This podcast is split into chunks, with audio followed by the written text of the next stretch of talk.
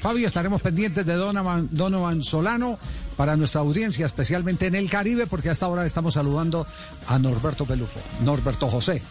Norberto, ¿cómo le va? Buenas tardes. ¿Qué más, Javier, hombre? ¿Cómo ha estado? ¿Todo bien? Un saludo a todos los compañeros allá.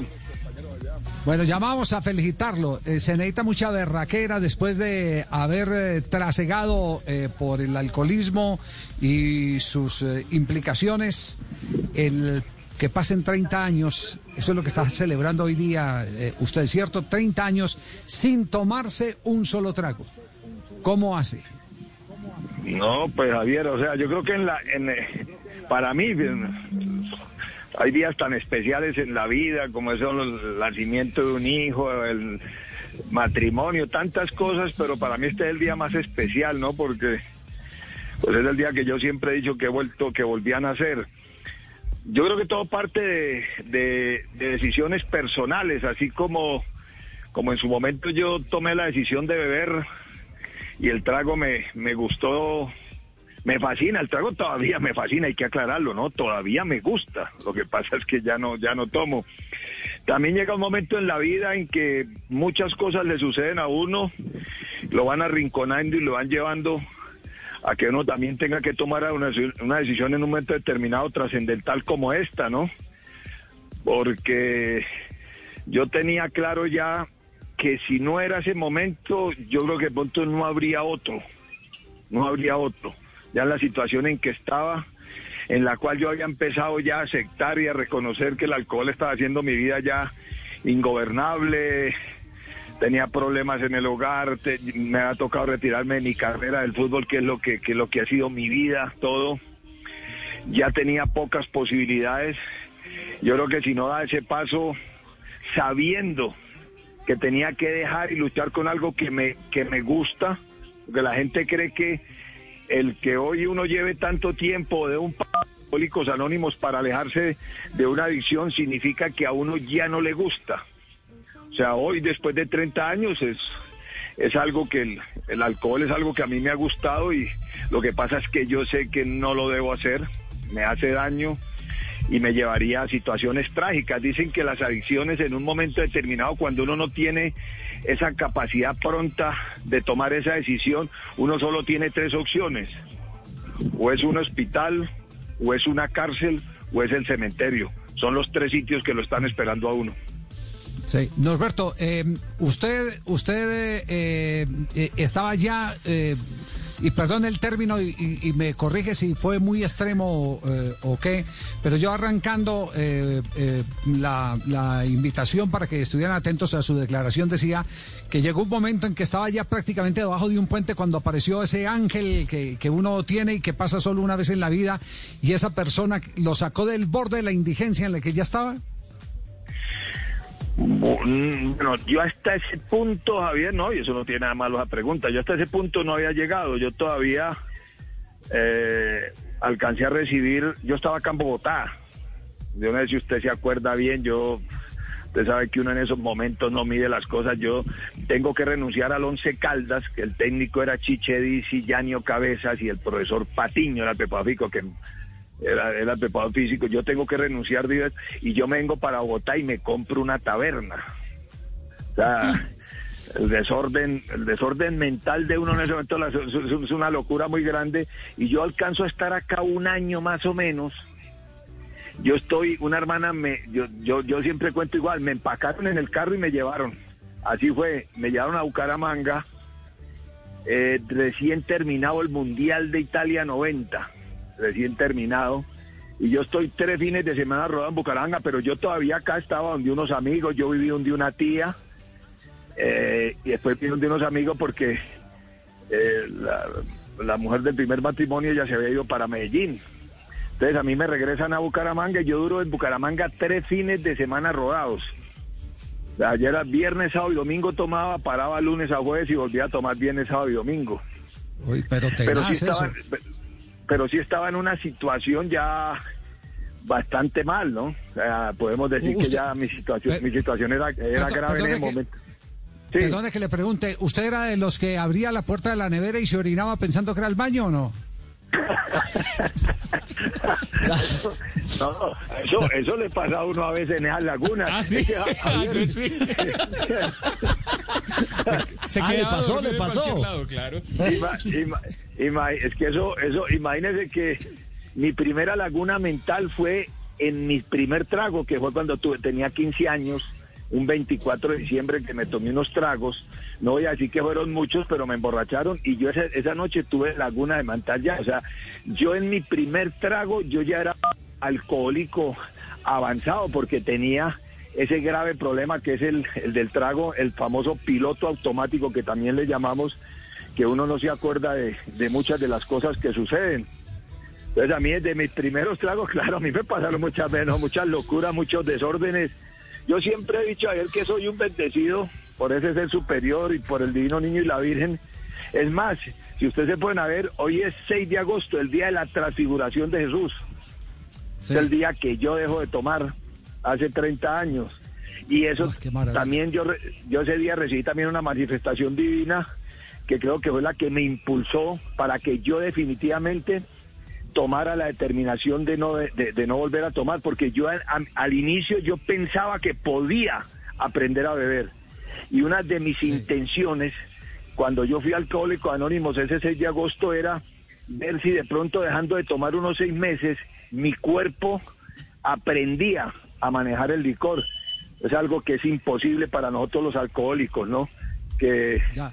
que podamos manejar. Por, por eso hay gente que se extraña cuando le dice, cuando yo digo que yo hoy todavía sigo siendo un alcohólico. Lo que pasa es que yo soy un alcohólico recuperado. Ajá. Eh, Norberto, eh, ¿cuál fue la embarrada más grande que, que usted recuerda? La embarrada más grande.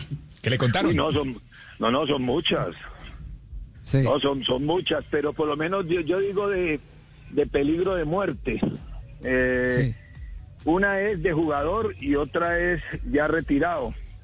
A ver, cuente. Eh, re- re- retirado un día, mm, amanezco, o sea, empiezo a sentir un calor impresionante, tipo 9, 10 de la mañana, y abro los ojos, estoy en, estoy en una, en una, eh, en una silla, en una, sí, en una mesa alrededor de una piscina, con un poco de amigos y amigas, y yo pregunto dónde estamos, y me dicen en Melgar. Yo digo, ¿cómo así que en Melgar, hombre? No joda, ¿cómo que en Melgar?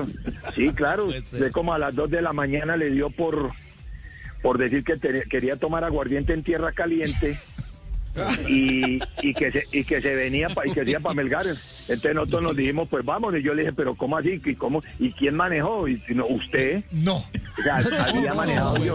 No, no Uy, puede qué ser. miedo. Dios. Dios santo. O sea, Es- y la otra que Sí. pero fue muy brava, fue un 24 de diciembre 1900, creo que es 85.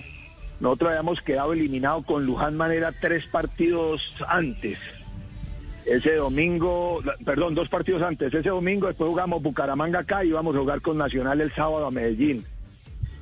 Eh, yo ya estaba solo acá en Bogotá y eh, terminamos el partido en Medellín, regresamos a, a Bogotá, yo vine a la casa, yo vivía acá en Villa del Prado, empaqué en el carro, yo tenía un Renault 18, empaqué las maletas en el carro y desde ese domingo arranqué ya que me iba y que me iba para Bucaramanga y pasaba el domingo y pasaba el lunes y pasaba el martes y aquí recibiendo los jugadores argentinos que llegaban, el negro González, que venía Rubén Pérez, que venía el del Quindío y eso era rumba todos los días y el 24 de diciembre, 5 de la mañana, eh, donde vivía Juan Carlos y el Gordo Funes, que vivían ahí por donde queda el, el, restaurante Mora, ahí por la 100.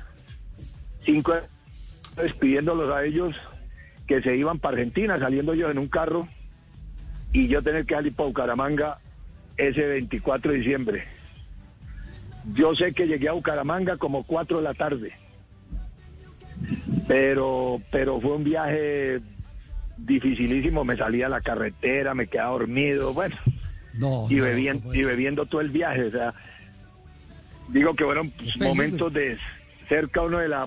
Pero no, es embarradas son las que hay, hombre. Usted es un milagro, no, usted no. es un atención, milagro. atención, atención a esta. ¿Es cierto o no que usted ha sido el único colombiano que se dio el lujo de sacar a Pablo Escobar de una discoteca?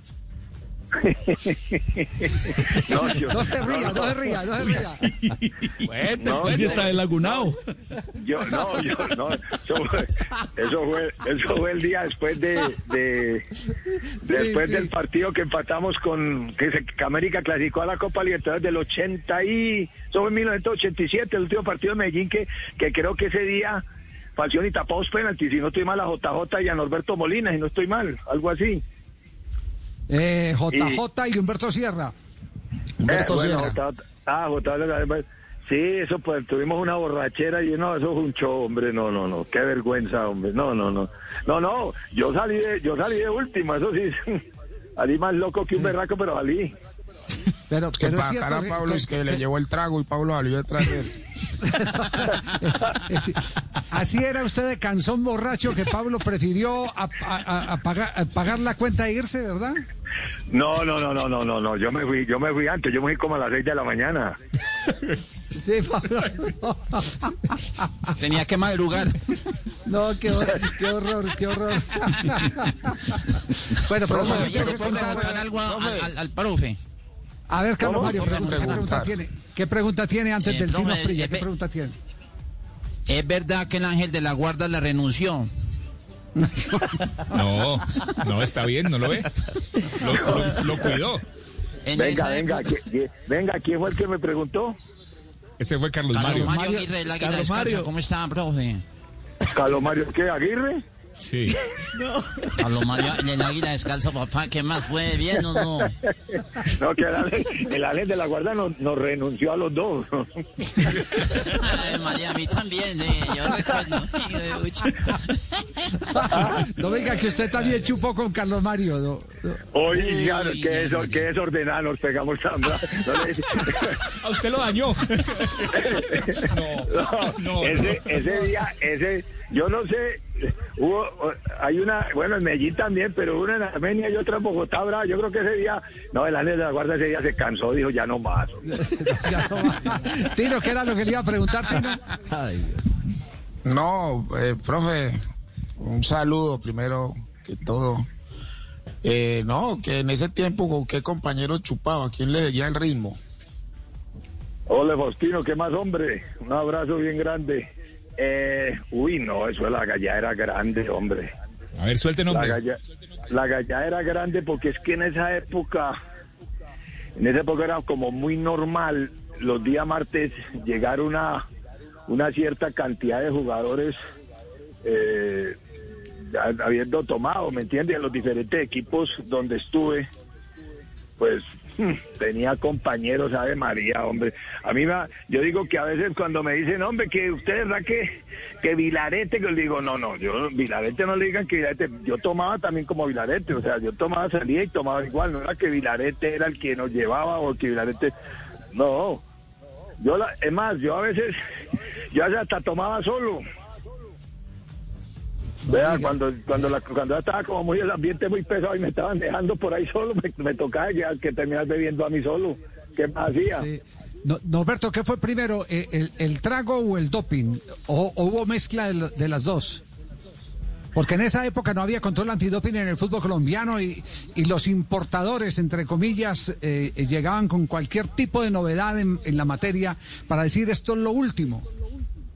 Yo digo, Javi, que no, eso sí, primero el trago, no el trago.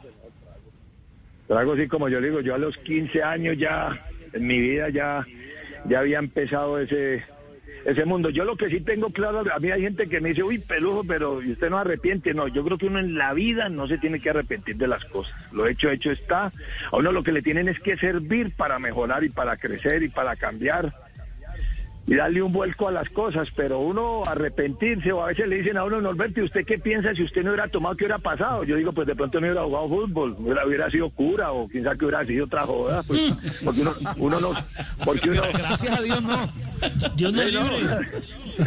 No, Ay, porque María. uno, uno al final, uno, uno al final no sabe, son cosas que uno, yo lo que digo es, ya lo pasado, pasado, pero le tienes que servir a uno y a mí por lo menos yo siempre he considerado que en mi vida eh, hay propósitos, propósitos por los cuales yo, yo estoy vivo, o sea, y, a mí siempre y he estado convencido que es el, el de transmitir un mensaje que uno sí puede, o sea, que uno sí puede salir de situaciones, la situación mía es era muy difícil, o sea, hay gente que todavía yo creo que yo tenía una persona que dudaba y él, él cree que yo todavía tomo y que me escondo, o sea, él dice, usted no puede ser que haya dejado trago, mano, no le creo. No, no, Porque, no. En eso, sí, pues, en- lógico. en eso sí puedo dar testimonio. En eso sí puedo dar testimonio. No voy a dar nombres, pero justamente hoy estamos hablando del suramericano del 2005, que fue el de la generación de Falcao, Rodallega y compañía. A uno de los compañeros de- del equipo le dio por casarse eh, terminado el suramericano. Entonces, la única manera de poder atenderlo era haciéndole una despedida. Y muy gentilmente eh, nos invitaron a una finca en el eje cafetero a hacer la despedida eh, de, de- nuestro compañero. eh, y quien administraba el aguardiente y le servía a todos era Norberto Pelufo. Y entonces yo le preguntaba, Norberto, pero si usted es alcohólico, si usted está en el riesgo de la recaída, ¿cómo hace para servirnos trago a, a todos nosotros si usted no tiene la tentación de ponerse al pico de botella, eh, ya que usted es el que nos está sirviendo? Y me decía que ese era el gran reto. El gran reto era eh, no escondérsele a la tentación, sino enfrentar la tentación. Eh, eso era así. Tener fuerza de voluntad.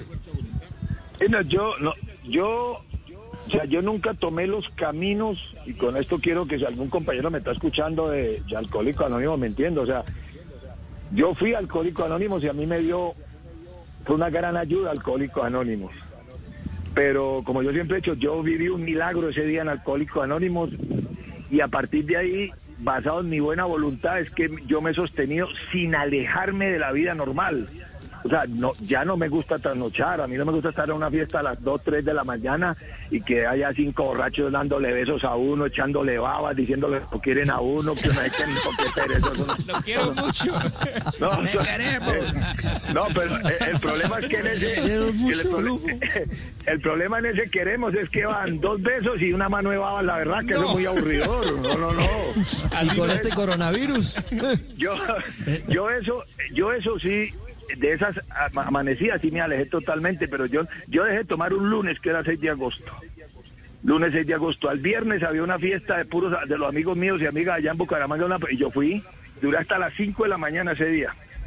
Ese, o sea, los cuatro días en Alcohólicos Anónimos a uno le recomiendan mucho alejarse del entorno, de esos sitios, etcétera. Y yo es lo que nunca lo hice. O sea, yo seguí siempre igual. Yo recibí un consejo muy grande que no- uno en la vida no tiene que manejar las cosas basados en la fuerza voluntad, sino en la buena voluntad. No tiene que tener buena voluntad para hacer las cosas, no fuerza voluntad. Y basado en eso, es que yo me he sostenido hoy con el día a día, ya pues cumpliendo tres años de no tomar una sola gota de licor, pero yo jamás he tomado la decisión de, de alejarme. Es más, se han alejado de mí personas porque yo ya no bebo. O sea, de pronto, y lo entiendo, ya, ¿para qué traemos a Pelú? De Pelú ya no bebe, listo, a veces ni me llaman ni esto. Pero yo no tengo ningún problema en ir donde están tomando y no, a mí no me incomoda. O sea, yo tengo muy claro que el alcohol, que a mí me fascina, a mí me fascina sobre todo el aguardiente. Yo veo la gente tomando aguardiente y la boca de mí hace agua. Y yo lo vuelo, ¿me entiendes? Pero yo estoy totalmente claro y sé que yo poder, poder, poder, yo puedo beber, yo no debo beber. Porque yo soy un alcohólico. Y el alcohólico termina mal, o sea, termina uno muy mal. Si uno no controla esas adicciones es muy difícil, ¿no es cierto?, que uno pueda, que pueda vivir. Profe, usted no puede beber, pero sí puede gastar. Sí, claro. No, pero él sí gasta, gasta tinto, gasta. ¿Dónde vamos a celebrar esta noche? Ahora, ahora Eh, menos. pero ¿por qué todo, pero por qué todos responden por Pelufo? Déjelo que Pelufo le responda. Ahora, ahora menos, ahora menos. No. Ah, como un amigo mío que decía, el que no chupa no juega, eche no joda, el que no chupa no juega. Ah, no, es- es- eso, oiga, mire, eso era, eh, eso era una frase hace muchos años, me acuerdo de don Humberto Velázquez y todo eso allá en Medellín. Hablaban de ese tema, ¿no? Y decía- decían eso. En, en eso se utilizaba mucho en el fútbol, ¿no? Desafortunadamente, en la época mía, yo creo que hay que reconocer que, que la disciplina no era, no era lo mejor, ¿no es cierto? Y sobre todo, habíamos creído que el día domingo y el día lunes era el día que el futbolista y que uno tenía derecho y, yo me acuerdo que Subeldía nos decía algo, o sea, es que quién dijo que en Argentina no toman, hombre, no, de todos los lados toman, pero ustedes ¿por qué tienen que amanecer? ¿Por qué tiene que haber escándalo? ¿Por qué tiene que saber todo el mundo que ustedes estaban en ese sitio? O sea, y encima con ese cuento pendejo que no, a mí no me den comida porque me daña los tragos, cuando la comida es lo único que lo puede sostener a uno tomándose unos tragos. Pero Subeldía yo creo que murió con esa, eh, con esa amargura, y si uno siente algo donde él está hoy, yo creo que la debe tener todavía porque él le parecía increíble que la capacidad del jugador colombiano, que era tan buena, porque él estaba convencido de la capacidad, tuviéramos esa forma de, de, mirar el alcohol, ¿no? De, de arrasar, de amanecer, de trasnochar, de eh, todo el mundo sabía en qué en qué casa estábamos haciendo el asado, la rumba, lo que fuera. Pero bueno, son, son etapas que yo creo que también han servido para estas nuevas generaciones. No voy a decir que ahora no beban o que no tomen o que no hagan algún escándalo, pero sí creo que, que, que- que ha, ha servido para estas nuevas generaciones del fútbol. Yo, aunque creo que las redes sociales y todo, pues también lo lleva mucho a que se tengan que guardar y esconder para todas esas cosas. Pero sí creo que hay más profesionalismo, hay, hay más concientización de, de la manera de lograr objetivos, logros, de, de querer ir a jugar a Europa, de marcar diferencia. Me parece que también todos esos ejemplos que les tocó a algunos escuchar, no los vivieron, pues yo creo que les han servido, ¿no? Claro, eh, Norberto, el tiempo, el tiempo ya se, se nos eh, se nos agota. eh, queríamos llamarlo para un homenaje.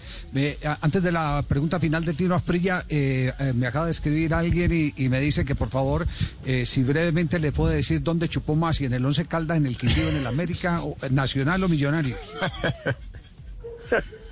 No, yo creo, yo creo que no, parejo. Yo pronto creo que un poquito más en Armenia. Yo creo que, yo siempre he dicho que el error más grande de mi carrera deportiva eh, fue haberme ido del América. Yo, cuando uno está en un equipo grande, si no lo han echado, si no lo vendieron, no se vaya. Y creo que yo ahí me, no por haberme ido al Quindío, ojo que la gente entienda, no por haberme ido al Quindío, es haberme salido del América. Yo no me tenía que haber ido de ahí. Yo me tenía que haber aguantado ahí. Y desafortunadamente yo Eso. me fui a Armenia y en Armenia me despeloté. En Armenia, yo digo que en Armenia lo único que me faltó fue ponerle la corona a la reina del, del, del café. De resto, hice hasta mérito. Me imagino. Tino, Tino, la última para el cierre. Se tomaste el agua las matas. No, le iba, le iba a contar al profe que menos mal no le tocó ir a, a jugar en Inglaterra, yo. A todo el mundo, todos los futbolistas bien borrachos. No le cuento y no eso. ¿Y usted también? No, Eh, No, no, yo pero rendía. Porque, el problema es que si uno le pega el ritmo de un inglés, uno no le da ni, ni cosquillas. No le da ni co- Los tipos bebían, llegaban con la botella en la mano al entrenamiento. Y entrenaban como si nada. Cuando yo me trasnochaba o me tomaba mis tragos, era un lío para yo levantarme a correr. Era un problema ni el berraco. Pero esos manes, ellos son únicos, son únicos, son únicos. Sí. No, Faustino, ¿qué Eh. tal uno? No, yo, yo, yo siempre, yo siempre digo ya para terminarle aquí a Javier, que yo digo que siempre, y no me canso de repetirlo, pues hay gente que no le guste, pero siempre he sido un bendecido y cuando Luján Manera me cogió a mí en las oficinas de Millonarios para, para irme, que él iba técnico a estudiantes de La Plata y me dijo que ya tenía, que había hablado en Millonarios y todo para, para que yo fuera a jugar allá y, y Troviani regresaba a, a, a estudiantes precisamente. Y al final yo nunca supe qué pasó. Troviani ya, ya había hablado con Troviani, me ha conseguido una casa porque de manera quería que yo viviera al frente de la casa Troviani, etcétera. Yo siempre dije que, que mi Dios sabe por qué hace las cosas. Yo creo que hubiera sido un papelón el mío de pronto en el fútbol argentino, con mi forma de vivir. Yo creo que no me hubiera controlado allá. Yo creo que pronto era. Yo digo que gracias a Dios porque hubiera matado a mi papá mucho antes. Yo creo que para mi papá hubiera sido el golpe más grande de su vida ver que, que su hijo haber regresado a la patria donde él nació a jugar al fútbol argentino y que haya hecho o lo hayan echado por, por culpa, porque yo en el momento, la verdad, yo no me día, yo tomé trago igual con Subeldía, con Manera, con Pinto, con Retá, con Ochoa, con todo, yo siempre fui el mismo, yo nunca, nunca me oculté con uno, y siempre fui el mismo, siempre fui pelujo en mi forma de ser. Entonces yo creo que de pronto allá yo también la hubiera- no, y lo de usted, Faustino, usted una vez me contó una vez que yo fui con Nacional cuando era asistente de Juan, usted fue allá al hotel y nos hizo contándonos anécdotas, en esos reyes nos contó esas historias del fútbol inglés y, y cómo es la vida de ellos y la forma como, como, la, como manejan eso. O sea, ¿qué tal nosotros aquí en ese ritmo? Dios mío. Ok. Queda claro entonces, él se emborrachó siendo técnico Ochoa, Manera y Pinto, no que él tomó trago con Pinto, con Manera, con todos.